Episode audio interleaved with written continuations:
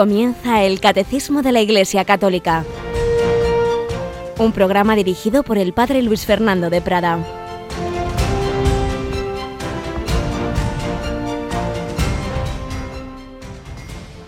Alabados sean Jesús, María y José. Muy buenos días, querida familia de Radio María, en el trabajo, camino de él, del estudio, levantándos, también alguno enfermo, en el coche, el pueblo de Dios, en esta, cada uno en sus circunstancias, en este tiempo de Adviento, en esta segunda semana de Adviento, tras haber celebrado esa preciosa solemnidad de la Inmaculada. Ayer no pudimos tener en directo el catecismo, era una reposición porque teníamos con nosotros al iniciador, al fundador de Radio María y al presidente mundial, Emanuele Ferrario y Vittorio Vicardi, que íbamos a ver a don Carlos Osoro. Teníamos con él una, una recepción, una visita, una audiencia que nos concedió siempre tan cercano, tan amable, pues para presentarle Radio María, para que la conocí, bueno, para presentarle, la conoce desde,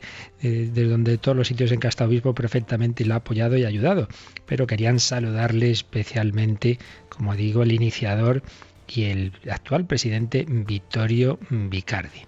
Y contarle también algunas novedades muy bonitas. Tenemos hoy con nosotros a Cristina Rubio. Buenos días, Cris. Muy buenos días, padre. Tú sabes, Cristina, que el día 8 se inauguró Radio María en Letonia y Radio Mariam. ¿Tú sabes qué es eso de Radio Mariam?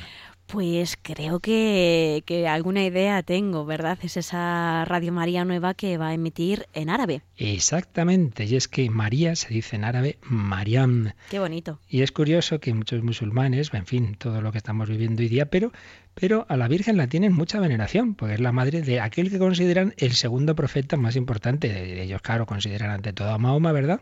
Pero luego a Jesús, y, y la madre de Jesús es Mariam. Pues bien, se está preparando ya, se inauguró oficialmente, como digo, en el inicio del año de la misericordia, una radio en árabe. De momento empieza en Internet, pero la idea es que pronto por satélite también, para que todos los que comparten esa lengua, una de las más extendidas del mundo, puedan recibir el mensaje de Radio María y también con la idea, y algo muy importante, de ayudar a tantos cristianos que están sufriendo en Oriente Medio, darles voz, contar especialmente todo lo que ahí está ocurriendo, que, que en nuestros medios generales, pues de repente te dan las noticias, eh, pasa enseguida y ya se olvida. Y siempre menos resonancia que los atentados que hay en Europa, etcétera. Pues no, queremos ayudar también de una manera especial a nuestros hermanos. Pues bien, es una de las tareas de las iniciativas nuevas de esta radio que se está extendiendo por el mundo entero, como el Papa nos decía hace poco más de un mes. Y para que esto siga siendo así, queridos amigos, ayer empezábamos la campaña de Adviento y Navidad si queremos seguir recibiendo esta radio que nos ayuda a nosotros y que ayuda a hermanos del mundo entero, tenemos que sostenerla entre todos. Por eso os recordamos siempre, pero especialmente es la gran colecta, digamos, anual de Radio María. Ahora es en este mes de diciembre, es desde el 9 de diciembre al 9 de enero, una campaña extraordinaria en la que recordamos esos tres grandes pilares que os pedimos que encomendéis. Esta radio, sus necesidades, sus intenciones, hay cosas que no se solucionan ni con dinero, ni sino solo con un milagro divino. Hay sitios donde no hay manera de emitir, no nos dejan, nos persiguen, en fin. Oración Segundo, segundo, personas que pueden ofrecerse como voluntarias, sobre todo en estas campañas necesitamos más personas al teléfono, pues a lo mejor podías tú ofrecerte a esa u otras tareas. Y tercero, el donativo, que no pase esta campaña sin hacer una aportación que, que no hace falta ser rico. Recordemos la viuda del Evangelio, lo poquito que tenía lo daba, pues nosotros nos emociona conocer personas que van al banco y en ventanilla ingresan un euro y es pues para ellos mucho, porque andan muy justitos. Recuerdo el director de Radio María Albania me decía que allí las, el nivel de vida es, muy bajo, son gente muy pobre y dice, mira, los, eh, los mayores, los jubilados, muchos tienen una pensión de 60 euros y me vienen muchos de ellos y me dan 10 euros de los 60 euros de pensión. Impresionante en el mundo entero. Mucha gente sostiene Radio María porque ve el bien que hace. Pues os pedimos, os pedimos esa ayuda. Luego a partir de las 9 ya estarán abiertas esas líneas telefónicas para que podáis participar en esta campaña de Navidad en el 902-500-518. Pero vamos nosotros con nuestro programa de hoy y también vamos a escuchar un testimonio sencillo del día a día, pero de esas personas buenas que hay en el mundo, de que hay realmente mucha gente buena que hace el bien.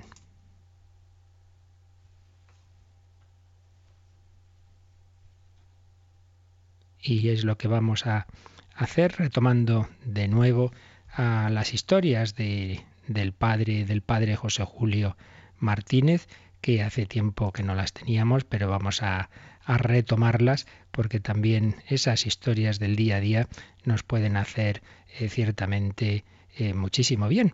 Y hoy, como digo, una muy sencillita, pero que nos recuerda que todos estamos llamados a hacer todo el bien posible en ese día a día. Y aquí, Cristina, algo me falla porque no me salen las músicas. Si tienes tú por ahí. Sí, ya no sale, ya.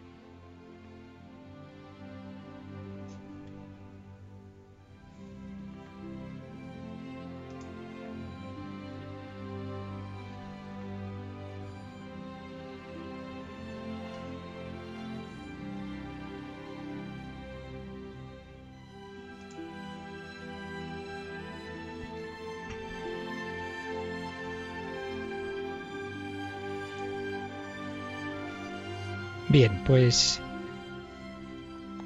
cuenta el padre José Julio Martínez que, que a su vez le contaron una historia de una mujer llamada Margarita, que iba algunos días a visitar a personas que estaban en una maternidad. Y un sacerdote, el padre Francisco, coadjutor en una de las parroquias de Madrid, iba también a esa maternidad cuando era llamado para atender espiritualmente a alguna enferma. ¿Por qué iba Margarita? Porque ella tenía solicitada la adopción de alguno de los niños que naciera allí, un lugar donde, bueno, pues se nacían algunos niños de mujeres que no los querían tener, sino que los iban a dar en adopción. De esto hace ya años en Madrid. Y entonces decía esta mujer, según me ha informado una enfermera amiga mía, el único niño disponible en este momento es el que ha nacido en la habitación 21, pero han tenido que someterlo a una operación de la cabeza. Y ahora es imposible saber si el día de mañana será un niño normal o un discapacitado en sus facultades para toda la vida. Dicen que su madre se ha marchado sin querer llevárselo ni verlo. Puedes imaginar qué doloroso ha sido mi desengaño. Cuando yo venía pensando que pronto llegaría mi turno y me darían un niño inteligente, cariñoso y guapo, que aumentaría la felicidad de mi pequeña familia, solo me ofrecen el que si lo acepto, acaso me tendrá siempre pendiente de cuidarlo, siempre esclavizada. Y le decía este sacerdote, tú, Margarita, eres persona inteligente, y sabes mirar hacia el porvenir con serenidad, con esperanza, pero también eres cristiana y pienso que sabes mirar con fe en Dios, con amor a Dios, y acaso reconocerás hoy mismo que puedes adoptar como hijo tuyo a Jesús, hijo de Dios. Pero ¿qué dices, Francisco? Me dejas sorprendida. Solo te digo lo que decía Jesucristo hablando del juicio final. Presentó a sus oyentes un hombre que, como otros hijos de la maldad y del crimen, estaba sentenciado a tantos o tantos años de prisión y añadió, los que visteis a ese encarcelado, me visitáis a mí, ese encarcelado soy yo. Quedaron sorprendidos como has quedado tú, pero él corroboró sus afirmaciones añadiendo, todo lo que hagáis por aliviar a ese encarcelado, yo lo recibo como favor hecho a mí. Y un día os diré, venid vosotros, benditos de mi Padre, porque yo estaba en la cárcel y vosotros me vinisteis a consolar. Eso es Evangelio puro, Margarita, y eso se hace en la vida, palpitante cuando hay fe en Dios, cuando hay amor de Dios. Aquí no tenemos un hombre encarcelado, aquí tenemos un niño que necesita el amor y los cuidados de una madre. Tú tienes fe en Dios, tienes amor a Dios. Piensa que Jesús querrá decirte, yo era un niño abandonado, necesitaba el amor de una madre. Tú me recogiste y me hiciste hijo tuyo. Ven, bendita de mi Padre, a poseer el reino que tengo preparado para ti. El padre Francisco nota que Margarita está emocionada casi para llorar También él está emocionado y ambos quedan en silencio. Lo interrumpe Margarita con una súplica. ¿Por dónde puedo ir a la capilla? Necesito estar con el Señor. Ven por aquí, yo te acompañaré. Luego, mientras avanzan por una amplia galería, él le dice a media voz, Todo depende de tu fe en Dios, de tu amor a Dios. Entran en el sagrado recinto, él la acompaña hasta dejarla en el banco primero, cerca del sagrario, y le dice, Espérame aquí, volveré pronto y marcharemos juntos. Se encamina hacia la salida, pero se queda en el último banco sin hacer ruido. Pasado algún tiempo observa que Margarita saca el pañuelo y piensa, está triunfando su fe en Dios, está triunfando el amor a Dios. Esta emoción que siente el Padre Francisco queda absorbida por una intensa acción de gracias a Dios cuando se acerca Margarita para invitarla a salir y oye que ella le dice, llévame a las oficinas de la maternidad para firmar el documento adoptando como hijo al niño nacido en la habitación 21 y para que me digan cuándo podré venir con mi marido a recogerlo y llevarlo a casa. Poco después, en la intimidad de la familia, Margarita, radiante de gozo espiritual, le decía a su marido y a su hija, Esta mañana he ido a la casa de maternidad con la ilusión de traeros, como hijo y hermanito nuevo, un niño inteligente y guapo. Ahora puedo anunciaros que pronto lo tendremos con nosotros. Ese niño es Jesús, el Hijo de Dios. Pues una de esas historias, de esos gestos de amor de tanta gente buena, de tanta gente cristiana que pone en práctica esas obras de misericordia desde la fe en que Jesús está en el pobre, en el enfermo, en el que sufre. Vamos a pedir nosotros al Señor, vamos a pedirle que que nos ayude a tener esa fe y desde esa fe, esa caridad. Pues lo pensamos un momentito y le pedimos a la Virgen María también que prepare nuestro corazón para ver a Jesús y para recibirlo.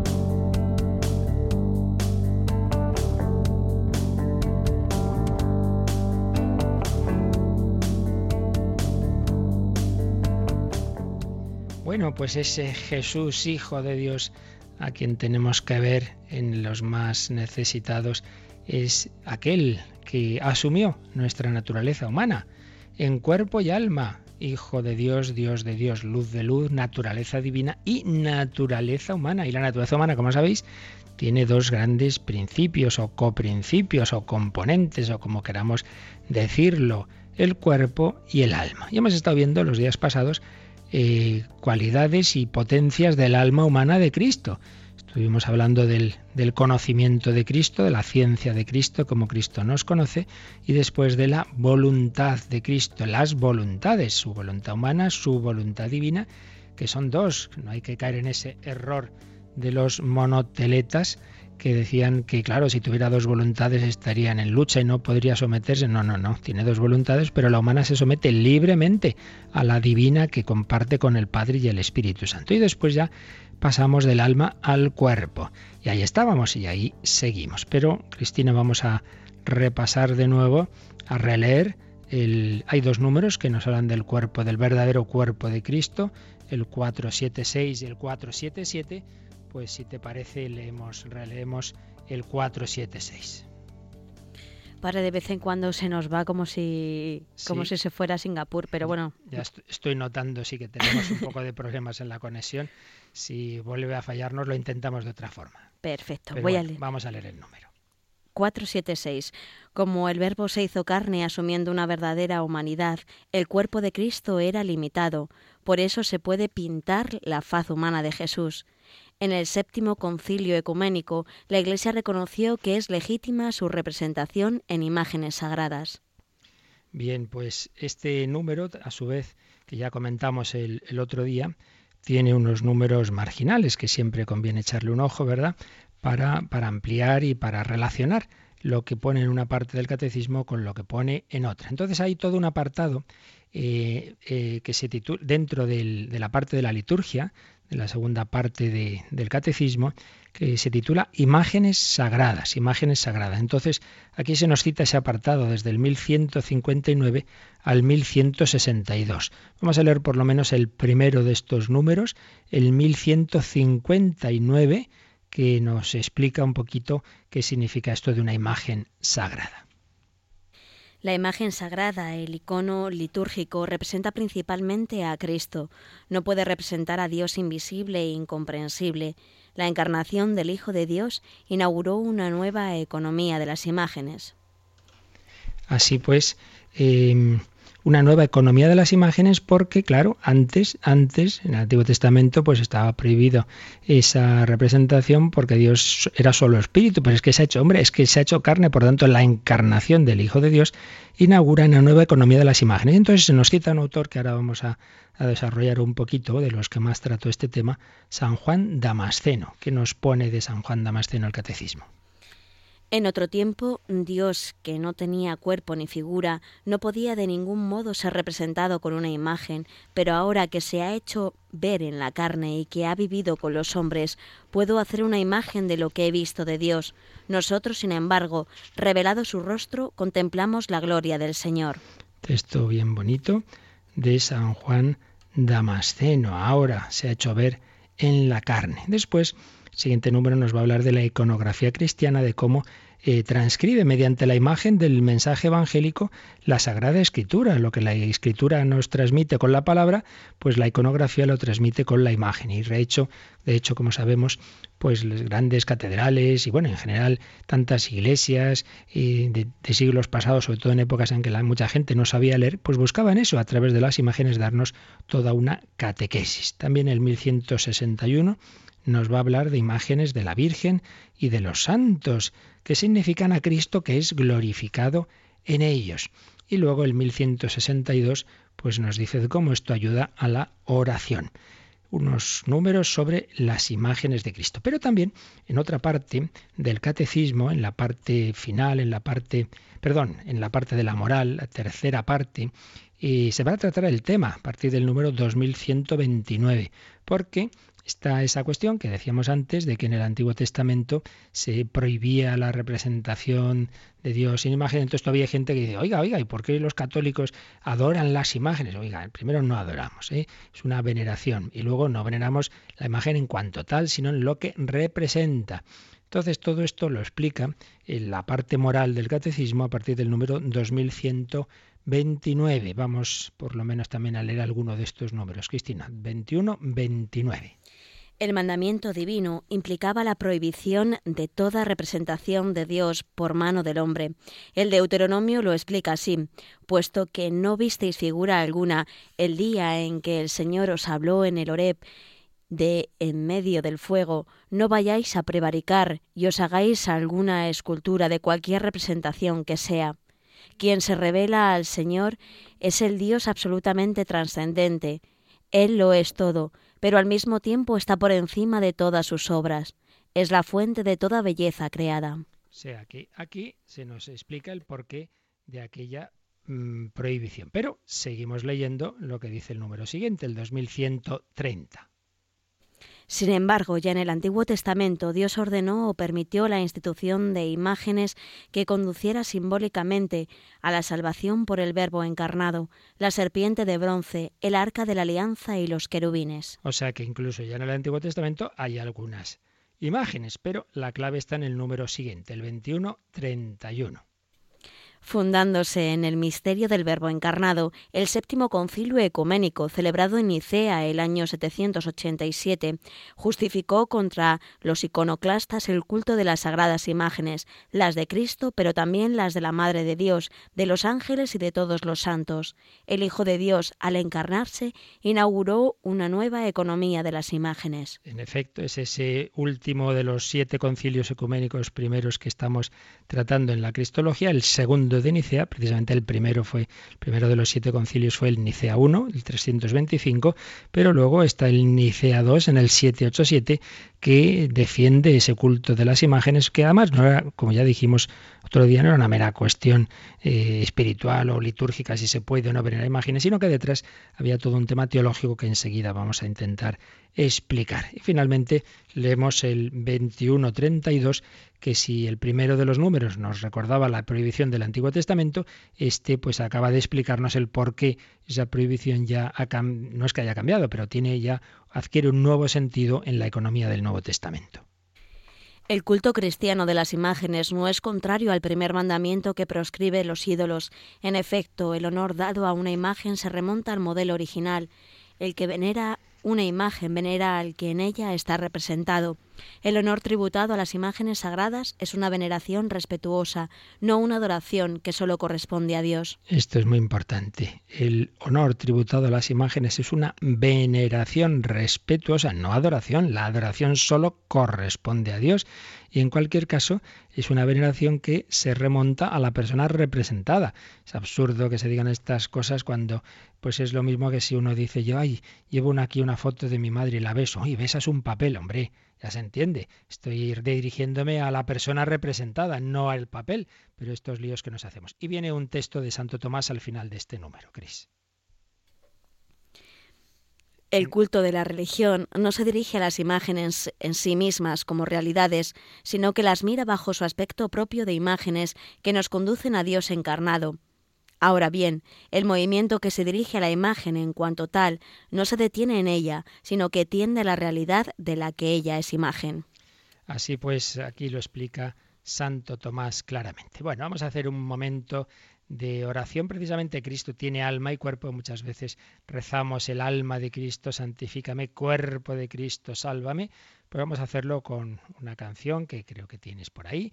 Eh, Anima Christi, alma de Cristo, santifícame, cuerpo de Cristo, sálvame. Y como me parece que esto así no acaba de funcionar mucho, mientras Cris vemos si podemos conectarnos de otra forma. Vamos a rezar con esta canción.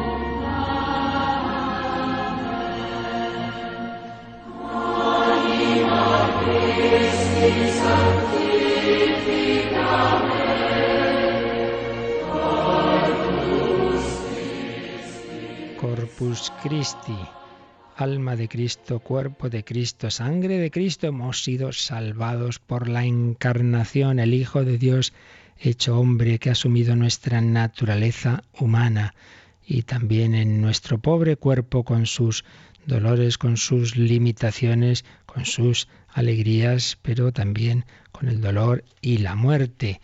Pero precisamente porque tiene un cuerpo, el Hijo de Dios puede ser y debe ser representado. Como os decía, aquí la gran controversia que hubo con este tema de los iconoclastas no era una mera cuestión estética, era en el fondo una cuestión teológica, era hacerse un lío con este tema de la persona divina que ha asumido la naturaleza humana. Por eso vamos, aunque sea brevemente, a resumir la, cuestión teológica que había de fondo, tal como nos lo, sintetiza en su Cristología el cardenal Christoph Schönborn, y recordando a los dos grandes teólogos de la época, de ese siglo VIII, que hablaron del tema, San Juan Damasceno y Teodoro Estudita. Antes citábamos a San Juan Damasceno, el primer, el más importante teólogo entre los primeros defensores de los iconos, murió en el 749. Para empezar, destaca a Juan en, la cristología el sentido positivo de la materia. No nos olvidemos de esto, que muchas veces lo que estaba de fondo de algunas de esas herejías era un menosprecio de, lo material. Esto es una cosa ya muy antigua. En ese mundo del gnosticismo, pues se consideraba mala la materia, el cuerpo, se creía en la mortalidad del alma, pero no en la resurrección de la carne. Pero, dice San Juan Damasceno, pero ahora cuando Dios ha hecho visible en la carne y está entre los hombres, me es posible representarlo con imágenes visibles. Yo no adoro la materia, sino al creador de la materia, que por mí mismo se hizo materia y aceptó vivir en la materia, poniendo en obra mi salvación por medio de ella. El verbo se ha hecho materia, se ha hecho carne. Fijaos que San Juan en su prólogo, el prólogo del Evangelio de San Juan, no dice el verbo se hizo un hombre, un hombre espiritual, se hizo carne, sars, logos, de, eh, se hizo sars, sars, carne, que significa el hombre completo, por supuesto, pero destacando, subrayando esa corporalidad y esa, y esa limitación eh, que asumió el Hijo Eterno de Dios. Por ello, en Cristo la materia ha sido santificada. Ese cuerpo de Cristo, como hemos estado viendo todos estos días, ha quedado unido hipostáticamente ni más ni menos que con el Logos, con la segunda persona de la Santísima Trinidad. Por ello se ha hecho santo, se ha hecho santo. Y al, al estar ese cuerpo santificado, pues está santificando la materia. La materia ya no es el límite más lejano ni el más bajo de la lejanía de Dios, como en las corrientes que estaban extendidas en aquella época del neoplatonismo, no. Y por todo ello, la imagen sagrada, la imagen sagrada, en cierto sentido, bien entendido, el sentido que hemos leído en los números del catecismo que antes hemos releído, está llena de gracias, portadora de espíritu, tal como lo está aquel a quien ella representa. Eh, entonces Juan Damasceno se fija en esa gracia que nos puede venir por esa mediación de los iconos, que compara con las reliquias. Ambas tienen, ambas cosas, reliquias e iconos, tienen en común en que están llenas de gracia y de energía divina. Aquí pasa eh, para él a segundo plano otro aspecto de los iconos, la relación de semejanza. Ante todo ve el icono como un santuario, como una especie de, de mediador de la gracia. El caso es que, como decíamos, el, el segundo concilio ecuménico de Nicea va a reconocer la legitimidad de las imágenes, que no caen en esa prohibición de idolatría del, del Antiguo Testamento si se hacen conforme a su verdadero sentido. Pero siguió la batalla y aquí tenemos las aportaciones de otro gran teólogo, Teodoro Estudita, San Teodoro Estudita, abad del monasterio Studion de Constantinopla, que realizó pues eso, todo un esfuerzo teológico para profundizar en el misterio de la encarnación.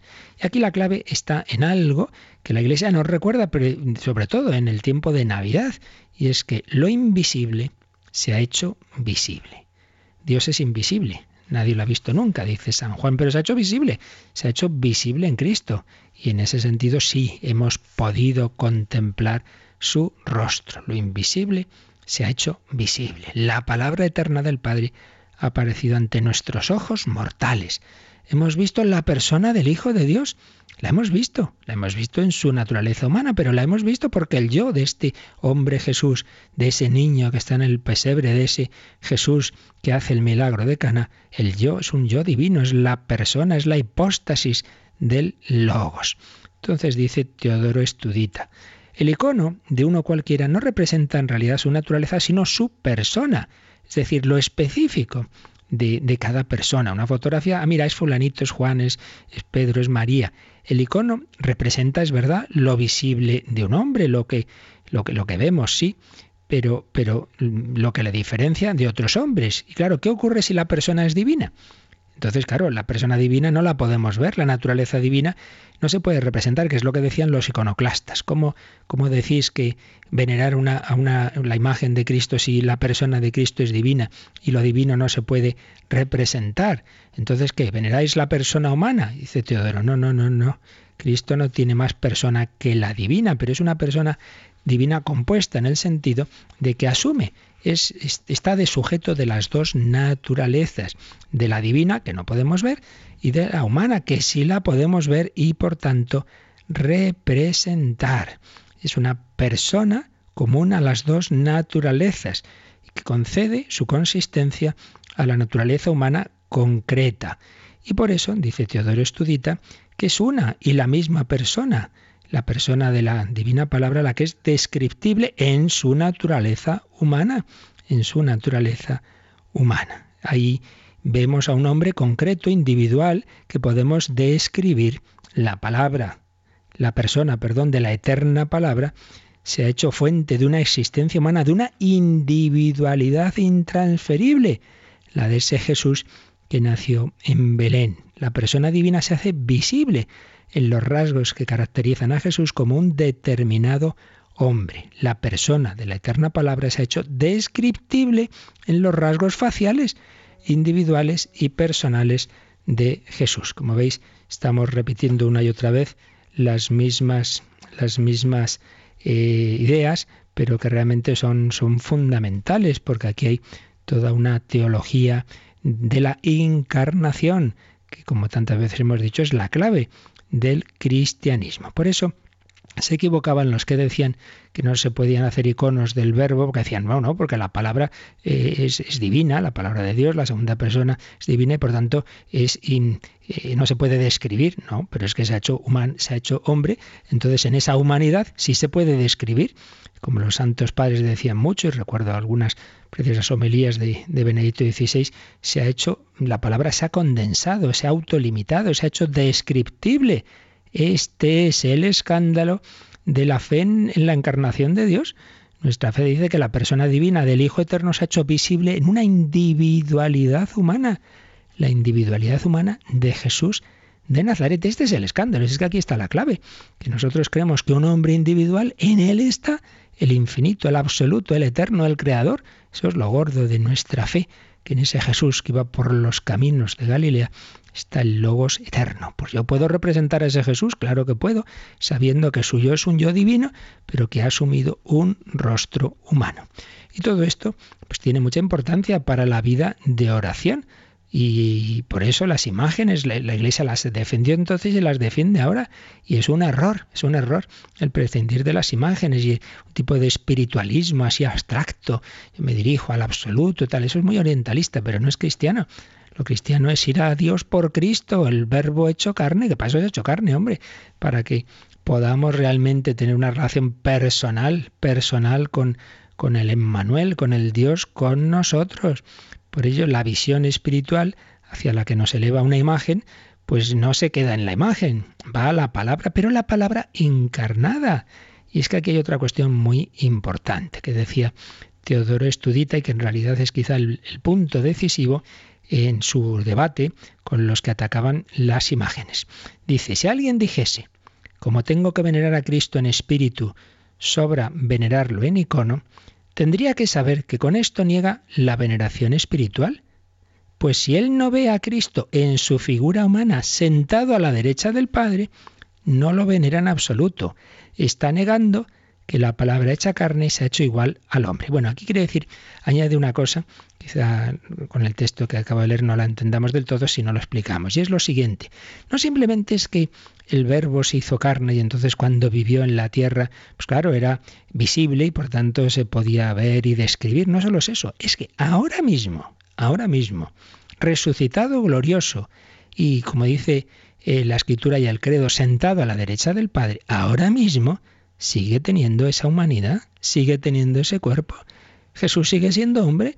No es que dijera, bueno, voy a ser hombre aquí unos treinta y tantos años por la tierra y luego, y luego ya simplemente vuelva a ser Dios y hemos terminado. Que no, que el verbo se ha hecho carne para siempre, que sea, es un matrimonio indisoluble y no hay divorcio. No se ha divorciado de su humanidad. Por eso, Hoy, cuando nos dirigimos a Cristo, nos dirigimos al Señor resucitado, que está a la derecha del Padre con su cuerpo glorificado. Por ello, también hacemos muy bien en representar ahora a Jesús corporalmente, porque es que es así como está. No simplemente es algo del pasado. Los iconos pues no son algo imperfecto, no pertenecen a una realidad visible. Eh, de algo que ya pasó. No, no, no, no, no. El mismo Cristo ahora sigue teniendo una corporalidad glorificada. Por supuesto, tienen la imperfección de que, claro, nosotros no quisiéramos ver a Cristo en imagen, sino a sí mismo en persona. Bueno, eso será el cielo, pero desde luego veremos en el cielo a un hombre, a un hombre que es Dios, pero que no deja de ser hombre.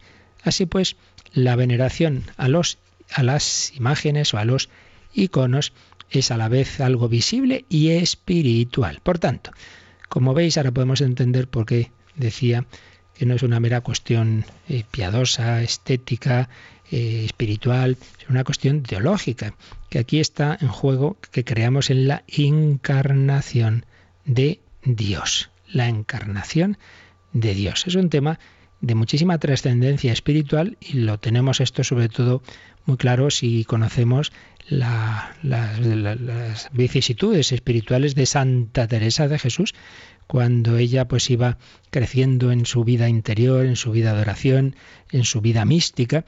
Entonces, algunos teólogos que ella leyó y algunos autores espirituales decían, no, pues al principio, cuando uno es un principiante en la vida espiritual, pues sí, tiene que tiene que leer más el Evangelio, fijarse en las imágenes y desde ahí pues ya subir a Dios, pero luego hay que dejar de lado la humanidad de Cristo. Y Santa dice, qué horror, de ninguna manera.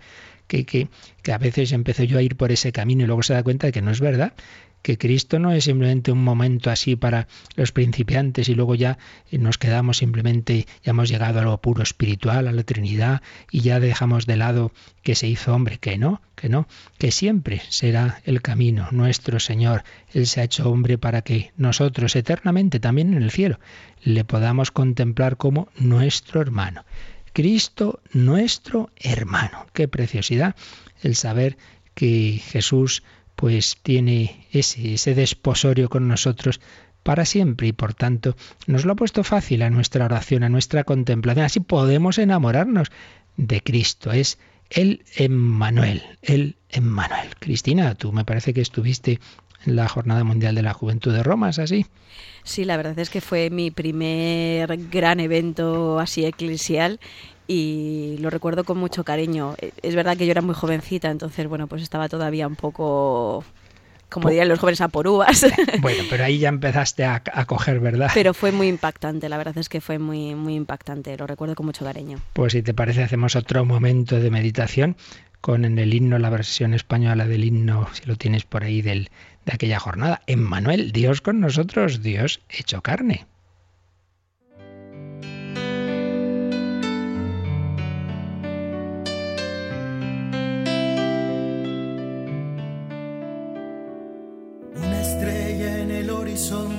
Cambia nuestra historia, una nueva aurora y todo empieza a partir de ahora, iluminando nuestra vida, se nos revela que Dios nos ama y nos salva, es luz, camino y verdad.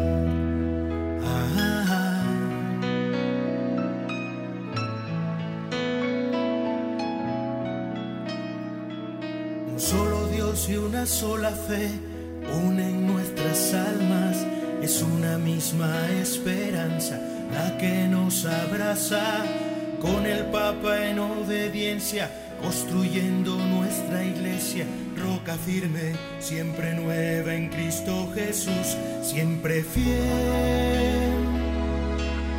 Bajo la misma luz, bajo su misma cruz, cantando a una voz.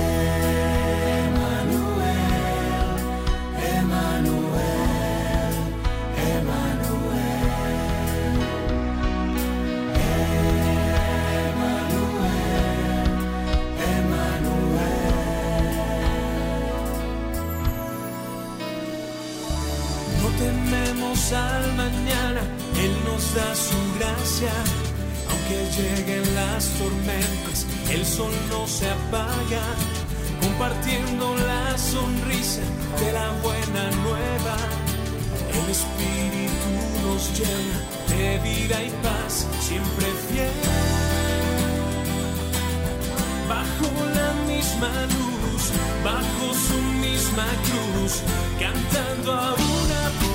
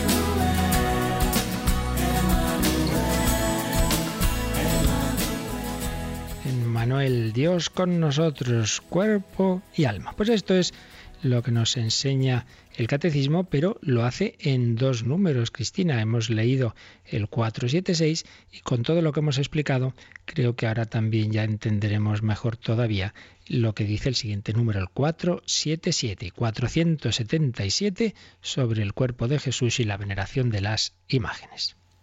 Al mismo tiempo, la Iglesia siempre ha admitido que en el cuerpo de Jesús, Dios, que es invisible en su naturaleza, se hace visible.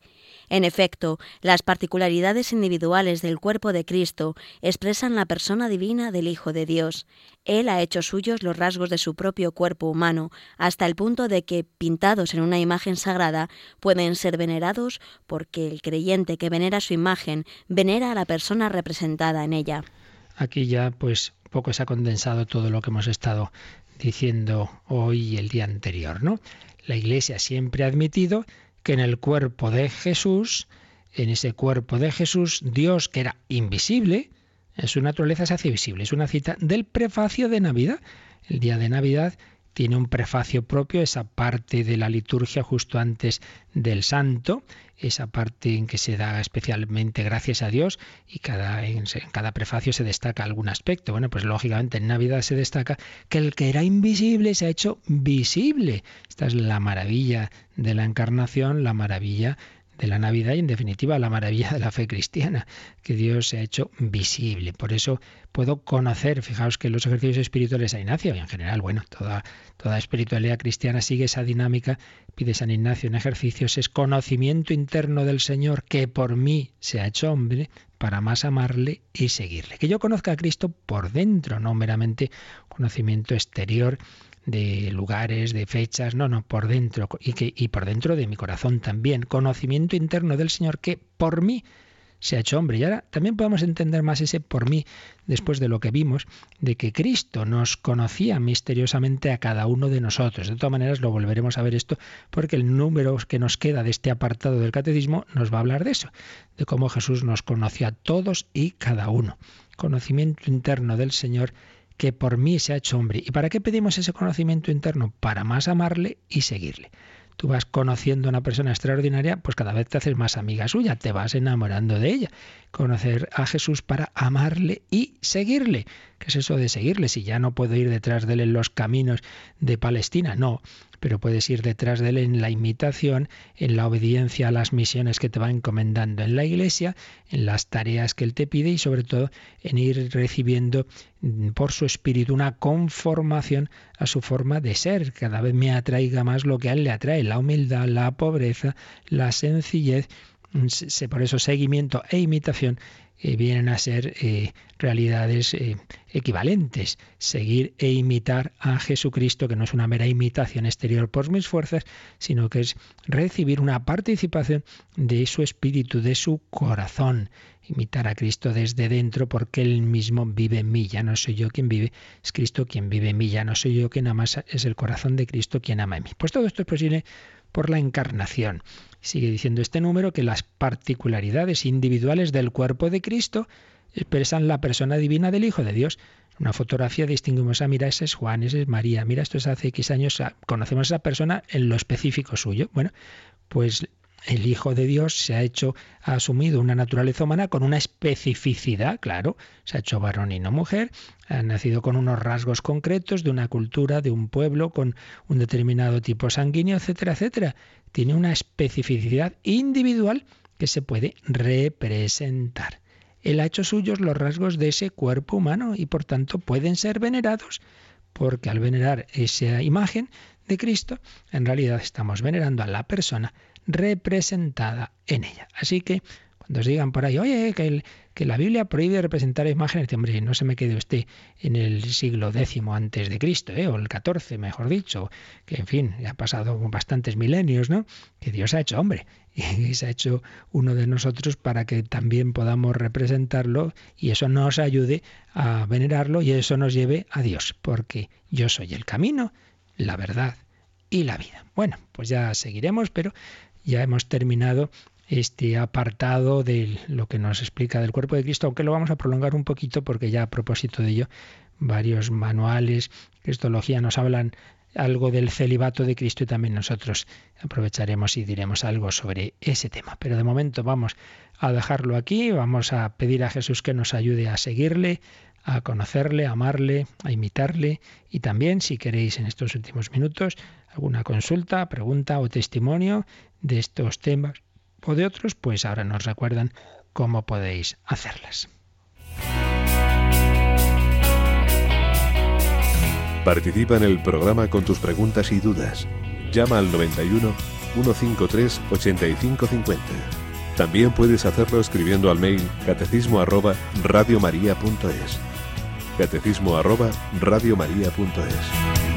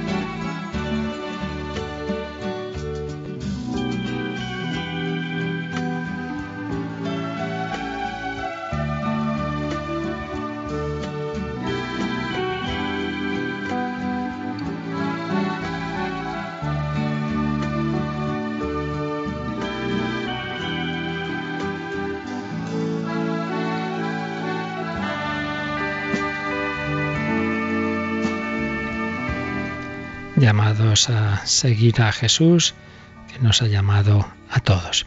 Teníamos aquí un correíto eh, de hermano Noé, laico consagrado y eremita urbano, dice.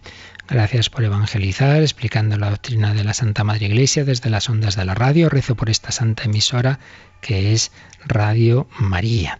Y entonces pregunta, eh, hemos celebrado la Inmaculada, si María era libre para hacer el mal o si al carecer de pecado original no podía hacer el mal. Si era libre para hacer el mal o si al carecer de pecado original no podía hacer el mal.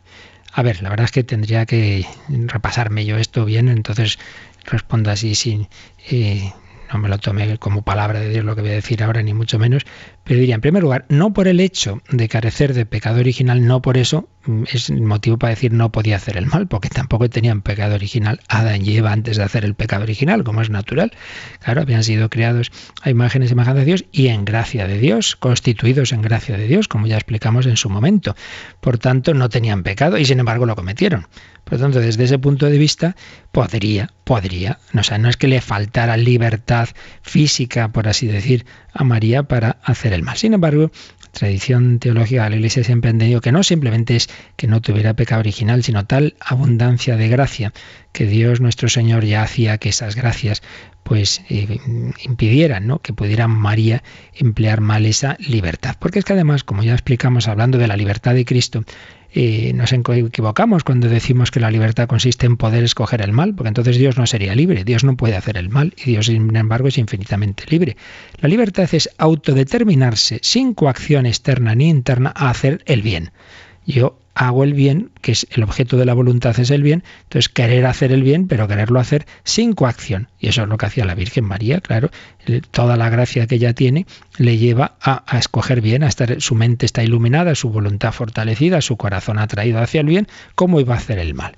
Entonces, desde ese punto de vista, pensamos que no podría hacer el mal por esa abundancia de gracia, pero no que no pudiera, digamos, físicamente, como que hubiera algo que lo impidiera, eh, no, porque también, repito, Adán y Eva eh, no tenían pecado original y sin embargo por poder lo podría hacer como lo, lo hicieron Adán y podría, pero de hecho esa abundancia de gracia que el Señor ha dado a la Virgen María eh, para que eso fuera cumpliera su misión de Madre de Dios, de hecho hacía moralmente imposible ese hacer el mal. Con todo ya digo, esto no es que sea doctrina de la Iglesia, sino es como yo ahora la interpreto y si ya le daré un repasito y si veo que hay algo inexacto en lo que he dicho, pues ya lo matizaremos. Muy bien, pues lo dejamos aquí, no sin antes recordaros lo que decíamos al principio, que hemos comenzado ese ayer esa campaña de Navidad, de Adviento Navidad, que necesitamos de todos vosotros, que Radio María sin sus oyentes pues no puede seguir adelante, que si esto os hace bien, pues tenemos todos que colaborar para que siga haciendo bien a tantas personas de España y de fuera de España. Ayer se inauguró, perdón, el día 8 se inauguró oficialmente Radio Marian, Radio María en árabe, de momento por internet, más adelante por satélite, para que también en árabe se pueda anunciar la buena noticia. Todo esto necesita de vuestra ayuda, necesitamos vuestra oración, necesitamos más voluntarios para atender el teléfono y para otras tareas en la radio y necesitamos vuestros donativos puntualmente o de una manera domiciliación periódica, que siempre se puede suspender cuando uno lo desee. Todo ello a partir de nada, de tres minutos, a partir de las nueve, nueve y algo, ya tenéis personas al teléfono en el 902 500 518. Contamos con tu ayuda. La bendición de Dios Todopoderoso, Padre, Hijo y Espíritu Santo, descienda sobre vosotros. Alabado sea Jesucristo.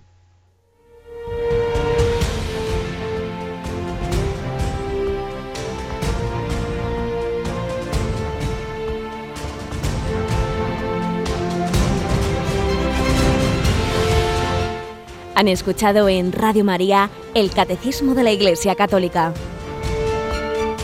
un programa dirigido por el Padre Luis Fernando de Prada.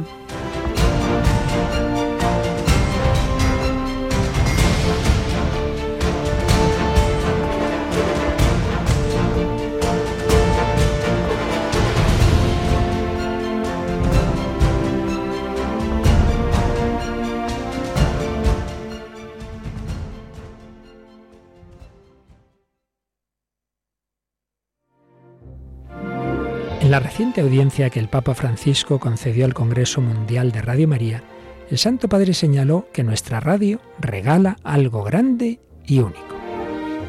Abbiate sempre presente que voi donate qualcosa di grande e unico, la esperanza cristiana. La esperanza cristiana, que tanto necesita nuestro mundo, la esperanza que pedimos al Señor especialmente en este tiempo de Adviento, la esperanza que queremos sembrar anunciando que la misericordia de Dios se ha hecho carne. Ayúdanos a extender a todos los hombres la alegría y esperanza cristianas a través de la radio de la Virgen. Para ello necesitamos la colaboración de todos, pues Radio María.